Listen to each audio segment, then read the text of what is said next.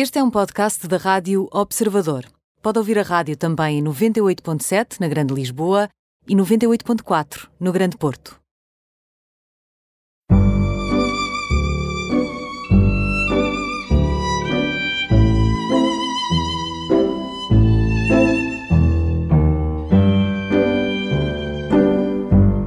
Bem-vindos ao programa Imperdíveis, hoje com Jan Viesba, maestro, pianista, cofundador do MPMP Ensemble, membro da direção do MPMP, Movimento Patrimonial pela Música Portuguesa, que está a fazer agora 10 anos. O Ian é polaco, uh, tem 34 anos, é conhecido por ser um dos músicos mais versáteis da sua geração. Uh, nasceu em Lodz, mas foi educado no Porto porque os seus pais, ambos músicos, uh, vieram viver para o Porto. Bem-vindo, Ian. Gostava, obrigado, gostava de começar pela história da sua família e, sobretudo, também porque a sua mãe já cá não está e também por prestarmos uma homenagem, uh, começar por falar dela e por falar desta chegada a Portugal. Com certeza, com todo o gosto. Vou só permitir-me fazer aqui um pequeno reparo. Eh, a Laura ainda disse que eu sou polaco. Efetivamente, sou polaco de, de sangue e nos papéis também sendo que, como disse, cresci no Porto e, e, com algum orgulho digo que sou um polaco tripeiro, uh, porque devo, devo, muito, devo muito à cidade e, e efetivamente sinto que tenho algum espírito da própria cidade e do, das pessoas que o habitam. Maravilha. Um, em, relação, em relação à nossa vinda para um, Portugal, Uh, teve a ver um pouco com, com as histórias de vários músicos de, do antigo Bloco de Leste que, que na altura emigraram para o Ocidente eh, estamos a, estamos, era o ano de 1989, o ano da Revolução na Polónia, e hum, a minha mãe, eh, eu tinha na altura três anos e meio, qualquer coisa deste género, pelo que eu sei, claro que isto são tudo histórias de que eu ouvi falar, e hum, na altura estava a ser criada no Porto uma nova orquestra, na altura chamada Regi Cooperativa Sinfonia, que posteriormente passou a ser chamada Orquestra Clássica do Porto, e ainda posteriormente a Orquestra Nacional do Porto e, entretanto, uh, tornou-se a Orquestra Sinfónica do Porto, Casa da Música. E hum, na altura esta orquestra estava a ser criada para, hum, no fundo, sub, não sei se substituir será uma palavra hum, adequada, mas uh, teve a ver com a, a, dissolução da Orquestra da Radiodifusão Portuguesa no Porto. Uhum. E, um, e os seus estavam... pais concorreram, estavam, estavam a minha mãe, mais especificamente. No fundo, eh, a minha mãe. A, mãe, eh, a sua mãe, que era uma violinista, chamada. Sim, conhecida pelo nome Magda. Magda. Magda, o nome dela era bem mais complicado, Mao Gojata, uhum. mas conhecida por toda a gente como Magda. E. Um, e, e, esta orquestra, com, com, a sua direção artística, andava a fazer uh, provas por toda a Europa para constituir esta nova orquestra. E, uh, salvo erro, na primeira leva das provas que houve na Polónia, em Varsóvia, uh, por muito que, que a tivesse sido encorajada por alguns colegas que, que, iam concorrer, para concorrer, ela não concorreu, dizendo que não, a nossa vida era na Polónia e, e que, pronto, eu era um miúdo ainda e tudo mais. E apesar de tudo, os meus pais tinham uma vida uh, bastante bem organizada e, e, de sucesso na Polónia, quer seja a nível de tocar em orquestras, como ambos lecionavam na, na Escola Superior de, de Música de Lodz. Portanto, ela tinha algumas dúvidas, mas na segunda leva de, de, de, provas, porque a orquestra não foi toda constituída quando fizeram as primeiras provas, as primeiras audições, uh, a minha mãe efetivamente concorreu e conseguiu um lugar. E assim, muito num espírito aventureiro de, de, de, um, digamos, jovem casal de salvo erro 30 e poucos anos. Vamos lá fazer um ano ou dois. vamos lá fazer um ano ou dois. Uh, na verdade, vamos ser absolutamente sinceros, a ideia, para além da aventura, era também ganhar dinheiro, porque trazer dólares na altura para o Bloco de Leste era uma coisa fantástica e, e o salário era bom na altura. Portanto, sim, uh, decidiram vir um bocadinho uma aventura num, uh, dois casais, na verdade, uh, que depois o, o, outro casal de polacos também tocava na orquestra, vieram, fizeram uma, uma viagem de cerca de uma semana através da Europa para, para tocar nesta orquestra. Maravilha. E, e a sua mãe e o seu pai tocaram durante muitos anos nesta orquestra? Eh, o meu pai nunca chegou a tocar nesta orquestra. O meu pai, no, no segundo ano nosso cá, foi admitido como professor de Conservatório de Música do Porto. Uh, a minha mãe mais tarde também chegou a trabalhar. O meu pai trabalhou em muitos outros sítios também. Mas o meu pai continuou a tocar enquanto música de câmara, com recitais, etc, etc. E pronto. Oh, Ian, então, sendo filho de músicos, parece quase natural que, que, seja também músico e maestro e pianista e tudo aquilo que o Ian faz, embora haja um irmão o Ian tem um irmão que não tem nada a ver com isto, que é gestor e está em Hong Kong, não é? Mas, mas para si a música foi um caos, não é? Foi assim um caldeirão onde mergulhou desde que vamos, vamos dizer Vamos dizer que os meus pais não tiveram, tiveram pouco a ver com o facto de que eu comecei a estudar música, porque na verdade o meu irmão também estudava música, mas quando chegou a Portugal, e ele tinha na altura 10, 11 anos, o meu pai a um certo ponto reparou que ele detestava estudar violino e a meio de uma choradeira qualquer do meu irmão disse: Tu não gostas mesmo nada disso? Pois não. O meu irmão disse a meio de lágrimas: Não, eu detesto isto. E assim deixou. A verdade é essa. Portanto, eu, eu, eu, depois. Desculpa, eu, Ian, isto quando estamos em Skype é, não é nada fácil uma pessoa não se atropelar. Mas eu, Ian, gostou sempre de estudar música e, portanto, nunca houve choradeira para poder para tocar piano e nunca ninguém teve que o obrigar. Claro que houve choradeira e claro que me tiveram que obrigar. Naturalmente que sim, eu, apesar de tudo, era um miúdo normal, como são a maior parte dos músicos, mesmo que às vezes me pareça que estejamos numa, numa, numa torre de cristal, mas eu queria jogar a bola, eh, eu queria, queria estar com amigos e baldava-me tal como toda a gente se balda muita coisa, digamos assim.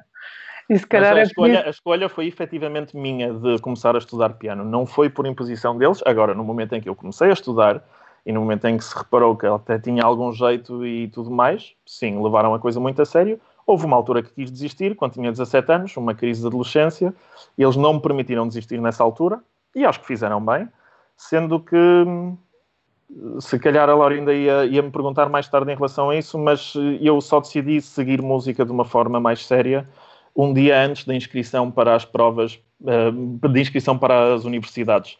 Ou seja, um dia antes, eh, finalmente eu lá com, o, com o, o, o, tempo a acabar, tive que tomar uma decisão. Tomei a decisão um dia antes das inscrições. A única comuniquei aos meus pais e a única coisa que eles me pediram foi: tudo bem, mantenha as notas. Eu estava no curso de economia no secundário e mantém as notas nos exames nacionais para como se fosses concorrer às faculdades e foi o que aconteceu.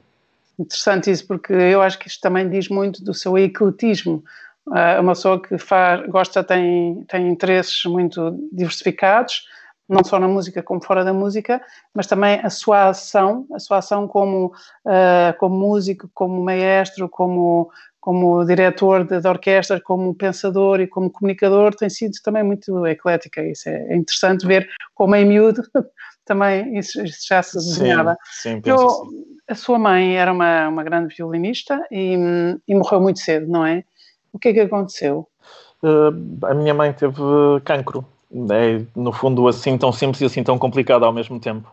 Com quantos anos? Uh, foi diagnosticada a primeira vez uh, quando eu tinha cerca de 17 anos, salvo erro. Foi primeiro um cancro da mama, que, que terá sido resolvido. Mais tarde a doença voltou, metastizou e, e pronto. E, e, não, não, houve muito, não houve muita hipótese a um certo ponto. Eu tinha, na altura, quando ela faleceu, eu tinha 21 anos. Que é muito cedo, não é? É cedo, quer dizer, ah, eu não sei se existe um cedo ou um tarde para perder alguém que é, que é nuclear, que é estrutural. Uh, quem quer que seja, quer seja uma mãe, um amigo ou um cão, sinceramente. Uh, portanto... Sim, e, e, é, e, também é uma perda, no fundo, é, é isso que diz: é, é, sem idade e é sem tempo, não é? É sempre uma perda brutal e irreparável. O que é que acha que herdou da sua mãe? Hum várias, várias pequenas coisas, eh, sendo que eu estou sempre na esperança que é mais do que aquilo que eu penso. ela, seja... era uma mulher, eh, ela era uma mulher absolutamente fascinante, com um sentido de humor eh, fantástico. Acho que herdei algum do sentido de humor dela. Também um sentido de ironia e de, de, de algum, algum sarcasmo que ela própria tinha. Acho que herdei uh, também alguma aptidão para lidar com pessoas, que era uma das, das grandes, grandes, grandes uh, armas intrínsecas da minha mãe, nada pensado. E, e, espero que tenha herdado alguma coisa disso, pelo menos sinto que sim. E, bom, e depois resiliência, alguma resiliência. O, o percurso, por muito que eu considero-me uma pessoa absolutamente afortunada em vários, em vários aspectos, não digo que não houve momentos em que, em que não tivesse que, que, ser resiliente e isso acho que vem muito da minha mãe. Isso é bonito ainda por cima porque nós neste tempo que corre estamos todos a, a ser chamados à resiliência, não é? Sem dúvida, sem dúvida. A resiliência restaurativa. Certo, sendo restaurativa difícil neste momento porque é uma resiliência comunitária também. E isso, isso quando, quando somos resilientes, não somos resilientes sozinhos. Neste momento, de repente, temos que ser resilientes mesmo todos, cada um por si, ao mesmo tempo que cada um por todos. E isso é muito complicado. É muito complicado. Oi, Ana, eu vi que está, vejo aqui no Skype que está a beber um copo de água, portanto deixo beber. um, queria, queria então ir aqui ao seu percurso uh, como pianista, o seu background é de pianista, portanto começou por ser um solista, não é? Uh, quando é, que, quando é que percebeu que não queria ser só um pianista, também queria ser um diretor de orquestra? Hum, uma história hum, engraçada, porque há um momento específico em que isso aconteceu. O bichinho lá esteve sempre lá, por, eh, por, eh, por inerência, quer dizer, à situação social e, e, familiar e tudo mais. Assistia a muitos ensaios da orquestra, muitos concertos, muitos convívios de músicos da orquestra. Quando comecei a crescer, eh, a minha mãe trazia muitas vezes para, para, para a mesa de almoço ou jantar as suas frustrações e as suas alegrias e, e as suas interrogações. A um certo ponto, eu crescendo enquanto músico, Uh, as conversas passaram a ser também muito mais profundas, no fundo, comecei a falar, começamos a falar de outras questões musicais e de, e de, grupo que iam surgindo, e eu sempre tive uma curiosidade imensa sobre esta figura do mestre, que na altura eu pensava, tal como muita gente pensa, e, e eu não vou dizer ainda bem, mas é natural que assim pense, que é uma pessoa ali a espalhar, a espantar moscas um bocadinho num código que não é, que não é, que não é inteligível à primeira, à primeira vista, muitas vezes. É interessante isso, porque eu acho que há umas décadas atrás, de facto, eu acho que antes dos Bernstein da vida, calhar, e antes dos grandes maestros, não é? Destes que, de facto não só foram os grandes maestros, como os grandes comunicadores uh, desta, desta, da música, desta arte, acho que as pessoas achavam que sim, que no fundo era, havia ali uma movimentação, ali era uma, era uma figura... Certo, uma... certo embora com, com, os, como disse, os Bernsteins desta vida, como Bernstein, com Karajan e outros, e outros mestres que tais, veio também um certo misticismo que agora que o faço e que realmente tenho, tenho as mãos na massa, que considero também perigoso, de certa forma. Uma então, glorificação da figura. Sim, eu percebo, eu percebo. Mas entre uma coisa e a outra há de estar aí um equilíbrio, um uma, termo, uma, verdade, exatamente, uma autenticidade. Mas, mas é interessante ver que no imaginário comum uh, pode haver isto do maestro, que há pessoas que no, no, limite pensam o que é que ele lá está a fazer, porque eles são todos excelentes músicos, no limite podem pensar não precisariam dele, não é? Sabemos que uhum. precisam, mas pode dar essa ilusão. Mas por outro lado, no imaginário comum está que ele é a, a metáfora por excelência da liderança, de, há, há, muita coisa que as pessoas tentam imitar e vão usar sempre a imagem do maestro. Portanto, se não lhe dessem importância, não usavam tanto como, como referência. Por outro lado, certo. vem esta glorificação. Onde é que se situa, então?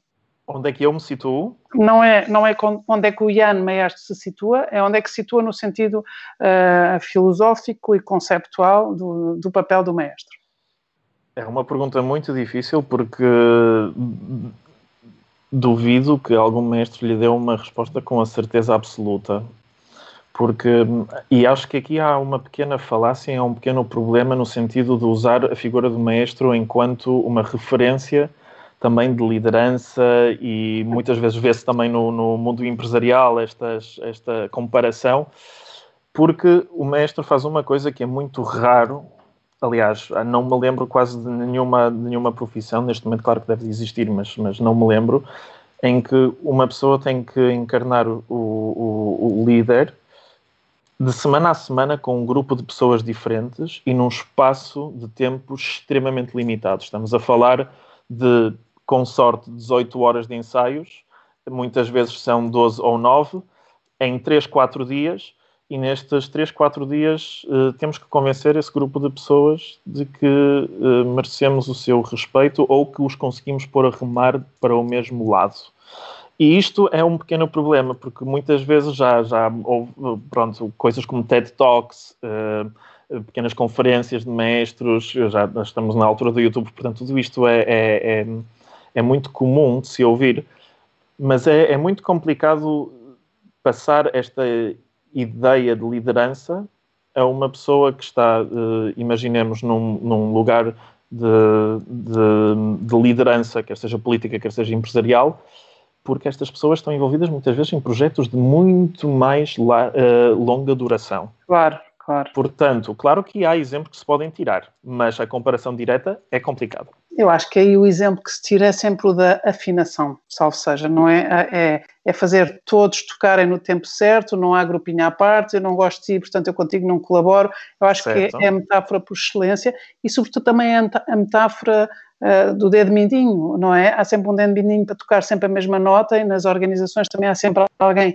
que é mais invisível ou que tem um trabalho mais, uh, mais mecânico ou, mais, uh, ou menos inspirador certo. e que no fundo certo. se revê também, não sei se é nos, no, nos ferrinhos, que toca ali duas vezes, a ver, portanto eu acho que não é completamente errado nem desvirtua, isto só para... para sim, não, não, não desvirtua de todo, e isto pois. não foi uma crítica, foi sim, só sim. uma chamada de atenção. Sim, sim, mas foi, fez bem, fez bem, porque eu também acho, eu concordo consigo também.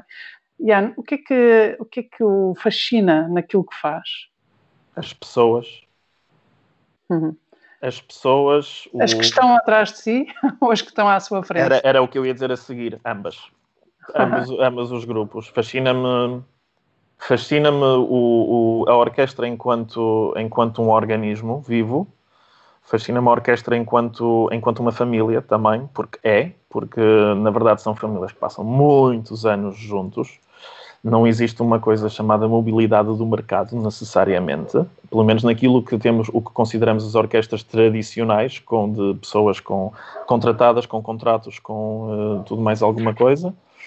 Um, e por outro lado, fascina-me efetivamente uh, a comunicação, muitas vezes energética, muitas vezes, se quiser, metafísica, é um bocadinho, se calhar, auspicioso dizer isso, mas um, mas, mas fascina-me, fascina-me como é que nos encontramos aí, alguns no meio. Uh... Oh, Ian, e é literalmente no meio, não é? Está no meio entre uns e outros. Engraçado isso uh, falar de, de, dessa comunicação e dessa energia, porque está de costas para o público, não é? Sem dúvida. Uh, mas sente o público, não é? Sinto, sinto, sinto, sem dúvida alguma que se sente e a energia na sala é uma coisa que se sente. É, é, é, é, é fascinante quando se tem um concerto uh, em que essa energia, essa, esse encontro existe. Por outro lado, é altamente é, é, um, é, um, é um pânico e uma luta imensa quando se está num concerto em que se está a perceber que isso não se está a passar e não há um buraco onde nos enfiarmos. e isso às vezes não se passa porquê? Por haver poucas pessoas ou, por, ou porque as pessoas não estão, in, não estão na, na sintonia? E eu acho que isso pode-se passar por várias, várias, várias razões. Pode-se passar por ser simplesmente um dia mau.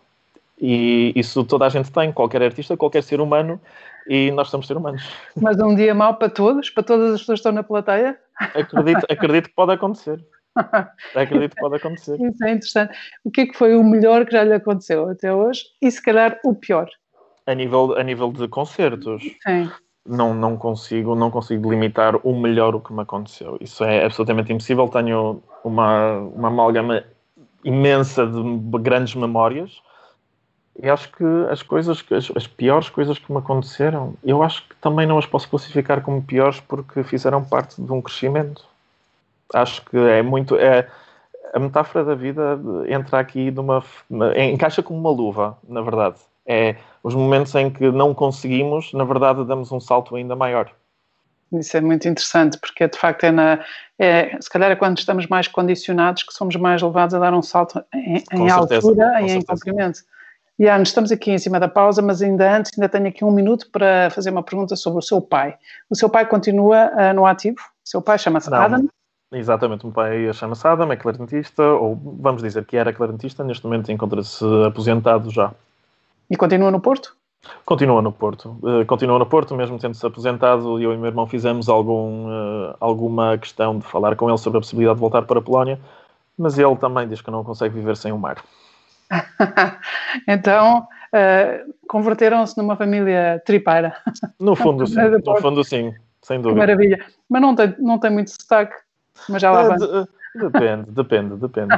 Se estiver a falar com pessoas do Porto, é capaz de Sim, pessoas do, Pessoas do Porto e com um fino na mão. Muito bem. Fazemos uma pausa, voltamos já a seguir. Até já. O meu nome é Sara Antunes de Oliveira, sou editora de Sociedade do Observador.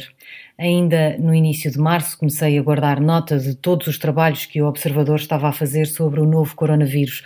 Achei que um dia podia ser útil para recordar como trabalhámos e aquilo que escrevemos sobre a grande pandemia do século.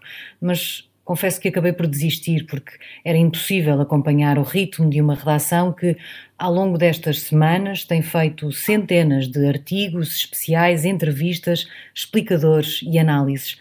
Todos eles com um objetivo: responder às dúvidas dos nossos leitores e ouvintes com toda a informação descodificada. É por isso que não paramos. Se quer juntar-se à nossa missão de serviço público, torne-se assinante do Observador.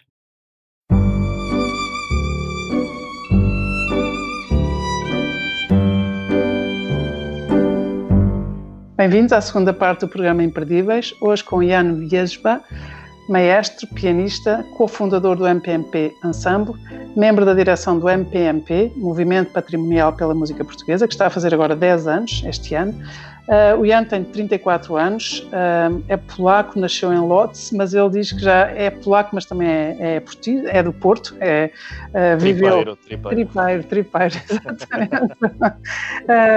e é conhecido por ser um dos músicos mais versáteis da sua geração. foi educado no Porto, os pais eram ambos músicos. A mãe morreu muito cedo, era violinista, uma grande violinista, Magda. Uh, o pai, clarinetista, e chama-se Adam, e continuou no Porto, não quis voltar à Polónia. Um, estávamos aqui a falar uh, de, ser, de ser do Porto e de, de, estar no Porto e viver no Porto. O que é que gosta mais no Porto? Bom, isto vai parecer repetitivo porque na primeira parte fez-me uma pergunta e eu respondi as pessoas. Eu volto a responder as pessoas. Não, não, é, é muita coerência. Eu acho que isso é, isso é que é ser coerente. É, as, as pessoas são. É um. Como muita gente percebe. Portugal é um país absolutamente fascinante por causa disso, é, é efetivamente as pequenas diferenças que são, na verdade, tão significativas que encontramos de terra em terra. Só vai-se 30 km para o norte ou para o sul e os sotaques mudam, as disposições mudam, as expressões mudam, isso é uma coisa absolutamente fascinante. Mas o Porto, efetivamente, é a minha casa. Eu cresci aqui. Hum, tenho um imaginário do Porto, naturalmente, que é muito diferente do que é hoje em dia, porque o Porto mudou muito nos últimos 10 anos, desde que eu fui embora, que foi em 2010. Entretanto, já voltei a morar no Porto, eh, há dois anos atrás. E, e há aqui há, há, uma coisa sobre o Porto que eu, para além das pessoas, que eu realmente aprecio imenso, para além do desenvolvimento da própria cidade, que podemos discutir se, se foi bem feita ou mal feita, mas eu acho extremamente positiva a vários níveis. Mas o Porto tem uma, uma parte extremamente cosmopolita, por um lado, e uma parte extremamente rude e típica. Uh, rude é uma palavra, se calhar, feia para este contexto, mas, mas, mas mesmo a nível arquitetónico e da, da forma como se organiza a cidade, é isso mesmo. No sentido granítico, não é? Certíssimo, certíssimo. É muito bem. Portanto, muito bem, foi uma, uma boa definição a sua. Falámos já, já falei duas vezes do MPMP, não só do MPMP Ensemble, mas do Movimento Patrimonial pela Música Portuguesa, que está a fazer 10 anos, e, e é interessante ver uh, como este movimento tem feito imenso pelo, pelo, pela música erudita uh, portuguesa. Gostava de falar agora sobre o MPMP e também perceber o que é que é, o que é que faz uh, e quais são os desafios para a música clássica, para a música erudita, não só neste tempo de pandemia, mas nos tempos que passam, nos tempos que correm. Bom, o, o MPMP é uma, passando agora para a coisa tradicional, é uma associação sem fins lucrativos, criada há 10 anos atrás, por uh, meia dúzia de idealistas, que são os meus colegas, a verdade é essa, uh, fresquinhos de sair do, do, do Conservatório Nacional em Lisboa. Eu juntei-me ao MPMP em 2013, e a verdade é que eu próprio não estava à espera de, de, de, de, quanto me iria sentir em casa, neste grupo, neste núcleo duro, de, pessoas absolutamente. Primeiro, pessoas maravilhosas e, e, e interessantíssimas, e, e, em vários níveis, acho eu, absolutamente geniais. E o, o MPMP começou como realmente uma, uma associação de jovens e acho que neste momento está a começar a tornar-se numa instituição cada vez mais madura no panorama musical português. Uh, a verdade é que durante anos foi remar contra a maré, sem financiamentos, sem, com ideias, com ideais, com vontades, com muita, muita vontade. E hum, penso que, que, que, conseguimos nos últimos 10 anos, eh, eu nos últimos 7 que estou envolvido, de criar efetivamente um hábito das pessoas saberem de que existe uma, um grupo de pessoas e uma instituição oficial que trata da música erudita portuguesa. Cuida, que cuida, que cuida. Cuida, que... cuida é, um, é, um ótimo, é uma ótima palavra. E a verdade, o que é que nós fazemos? Vou então por partes do que, do que a Laurinda me, me perguntou. Somos uma associação que, para além de promover concertos, eh, normalmente integralmente eh, compostos de repertório português, começou acima de tudo com o projeto que é Glosas, que foi durante muitos anos a única revista eh, de música clássica ou erudita em Portugal. A um certo ponto começamos a editar e a gravar CDs, a editar livros, a ter uma presença online muito mais vincada. Começamos a aglomerar várias, vários agentes, várias pessoas, vários artistas, vários académicos do mundo português eh, connosco através de, de, de, edição de, lá está, de, de livros, de, CDs, inclusive de partituras, embora tenha que ser, embora tenha que ser absolutamente franco e dizer que nós não somos, não temos o repto, digamos, único disto. Existem várias associações e várias instituições que, apesar de tudo, fazem esse trabalho também, não sendo exclusivos desta área. Mas e vocês trabalham de forma articulada uns com os outros? Imagino. Sim, é um, é um mercado tão pequeno que é impossível, é impossível cada um ficar no seu galho. Claro. É, é absolutamente impossível. Já falou de repertório português, já falou de, de defender, de cuidar do património musical português. O que eu pergunto é, qual é o património de que estamos a falar? São composições? São... é o quê? E eu vou só vou, vou, vou respondendo ao, ao, ao, que Sim. vou só, só ligeiramente para trás que isto vem um bocadinho tendo tem um bocadinho a ver com a minha história. Eu fui uh, educado em, em, Portugal, no Porto, certo, mas numa casa polaca muito rodeada de literatura, cultura polaca, uh, cinema, etc, etc. Há uma coisa sorte, com a qual sorte, o melhor o melhor de muitos mundos. Diga, diga. Uma grande sorte, é o melhor de muitos mundos. Sem dúvida, sem dúvida. Uh, mas na verdade, a um certo ponto começou-me a fazer. Hum, primeiro comecei-me comecei a sentir cada vez mais português, mesmo, e uma coisa começou-me a fazer imensa confusão para dois lados. Primeiro, algum chauvinismo polaco, em termos de orgulho naquilo que é a Polónia enquanto país, enquanto símbolo de resistência de vários séculos e também da riqueza da sua cultura, porque existe esse chauvinismo muito mais agora a nível político. E por outro lado, fazia-me imensa confusão a falta de orgulho português uhum. no, no, nosso.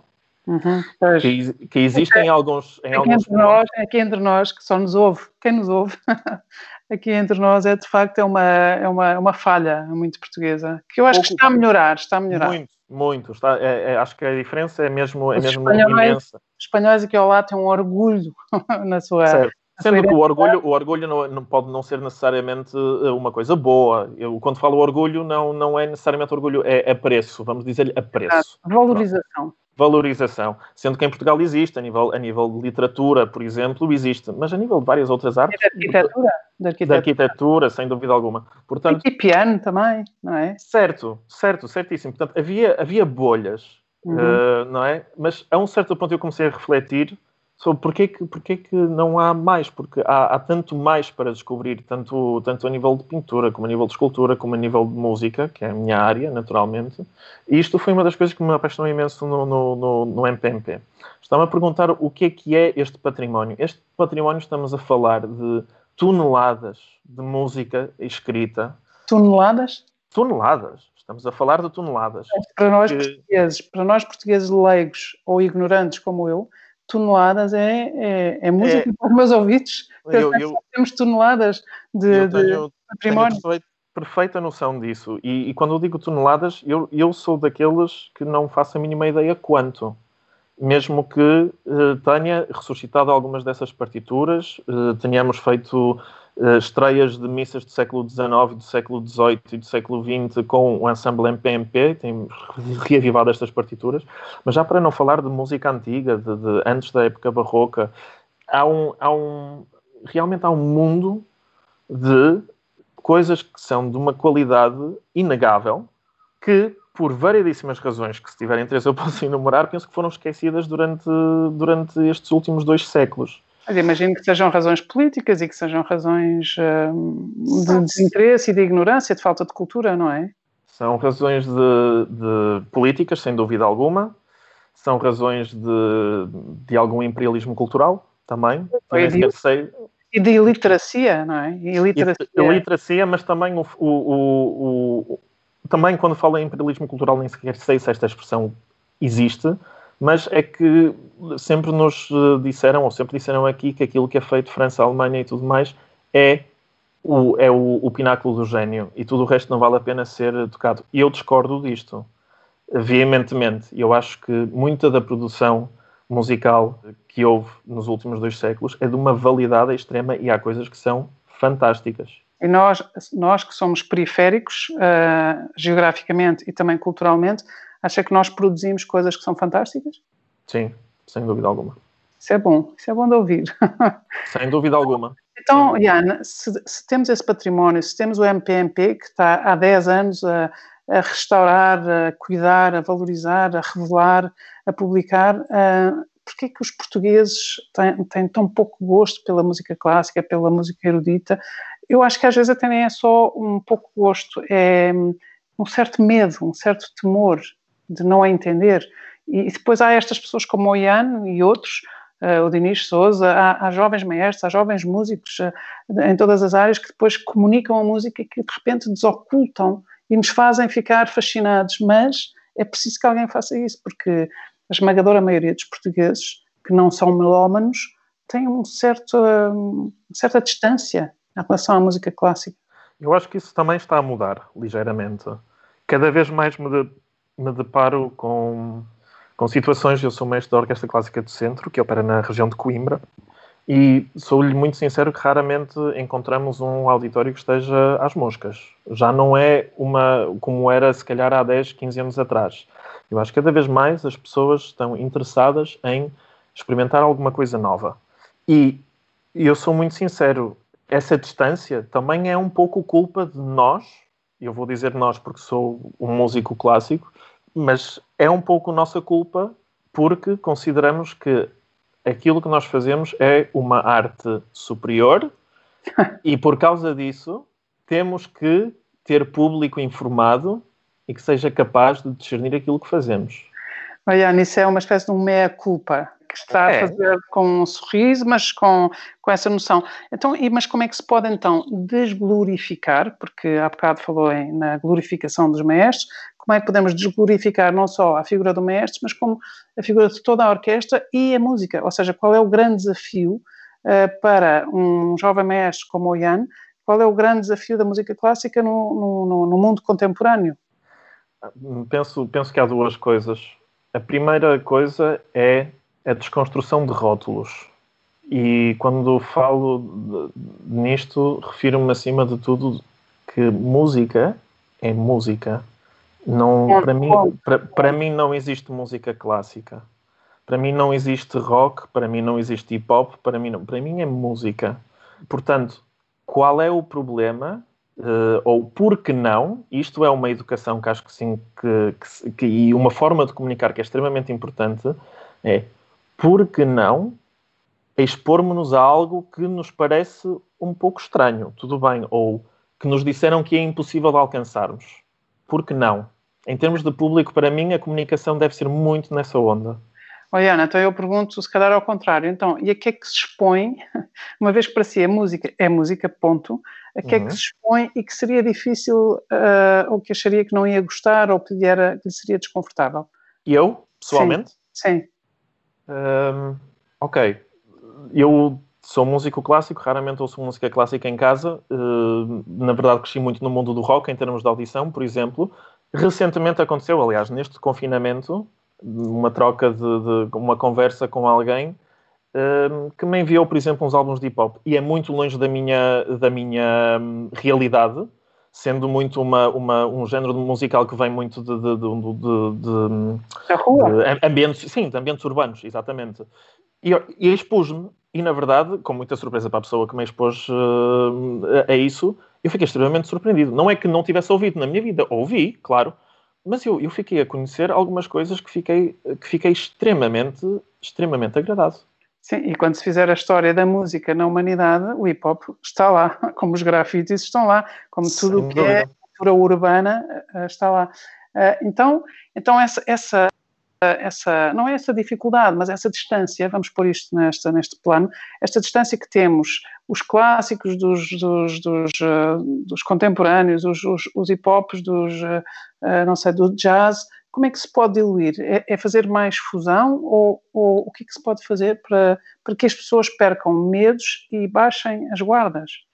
Acho que neste momento, sim, é possível fazer fusão com qualidade Durante algum tempo isto era uma novidade e fez-se muitas coisas, várias tentativas que eu não, não, não considero que tenham sido bem feitas. Neste momento já começa a ser uma opção, sem dúvida alguma. Acho que, efetivamente, isto está a acontecer volta e meia, mas figuras de proa, entre aspas, se quisermos, comunicadores uh, no mundo da música clássica, que ainda têm um discurso muitas vezes virado para um público para, eh, para um, um, um peço desculpa dizer isto, mas também para um extrato social determinado, têm que mudar a sua, o, seu, o seu discurso um bocadinho. E, e nós não podemos continuar a viver em, em auditórios como CCBs Gulbenkians, em que existem, uh, existe uma clara separação entre o chamado artista, que somos nós, e aquilo que é o público que, que, que nos vem apreciar. Acho então, que cada vez tem que haver mais inclusão. Diga.